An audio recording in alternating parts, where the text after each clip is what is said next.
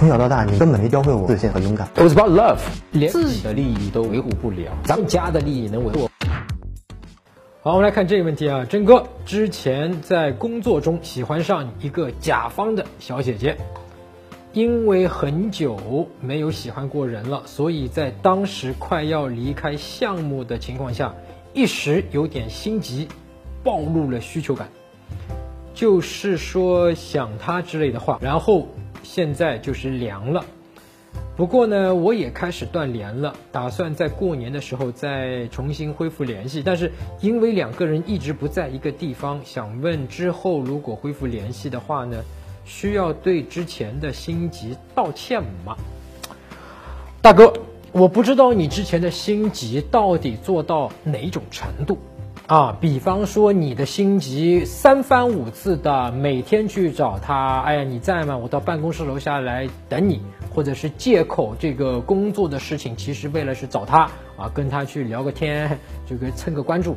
那么这种事情如果有很多很多很多次，哎，那这个事情可以道歉。但是如果只是你在问题里面这么轻描淡写的说，就是说哎呀我想你啊，说了两次。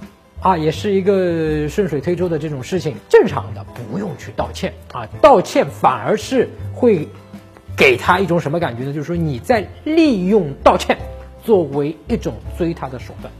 大哥，你连道歉都可以利用成作为你追他的手段，他跟你以后会不会很害怕啊？所以千千万万不要拿道歉去作为一种手段。啊，道歉就是必须是你真的是有这个歉意，啊，所以这一点非常非常关键。你过年的时候给他发一个问候的这个节假日的问候，他如果回你了，哎，这很好啊。你说最近怎么样啊？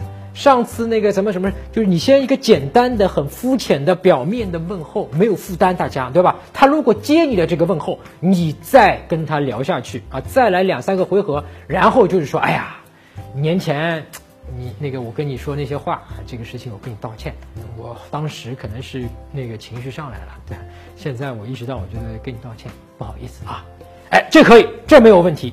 但这个东西一定是带了我刚才讲的是真实的歉意。什么叫真实的歉意？就是你真的觉得之前那个事儿侵犯到他啊，是错的。那什么意思呢？就是你道完歉之后，还会不会再犯？嗯，对吧？如果你道完歉之后，哎。两礼拜以后，你又重蹈覆辙，这个错误再来犯一遍，那你就代表，不管你前面那个歉道的是多么的真诚，都是假的，啊，你让女生一看就知道，然后你以后啊，连道歉的机会都没了，啊，所以在这一点上你特别注意啊，如果你还想跟他有以后，一定是真诚的道歉啊，真实的这种歉意。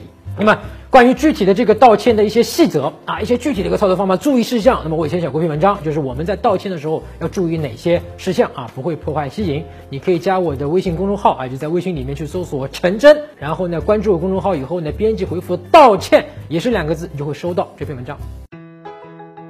搜索微信公众号“陈真”，打开微信，点击上方搜索，输入“陈真”两个字，成功的“陈”，再点搜索。那个戴眼镜的呢，就是我。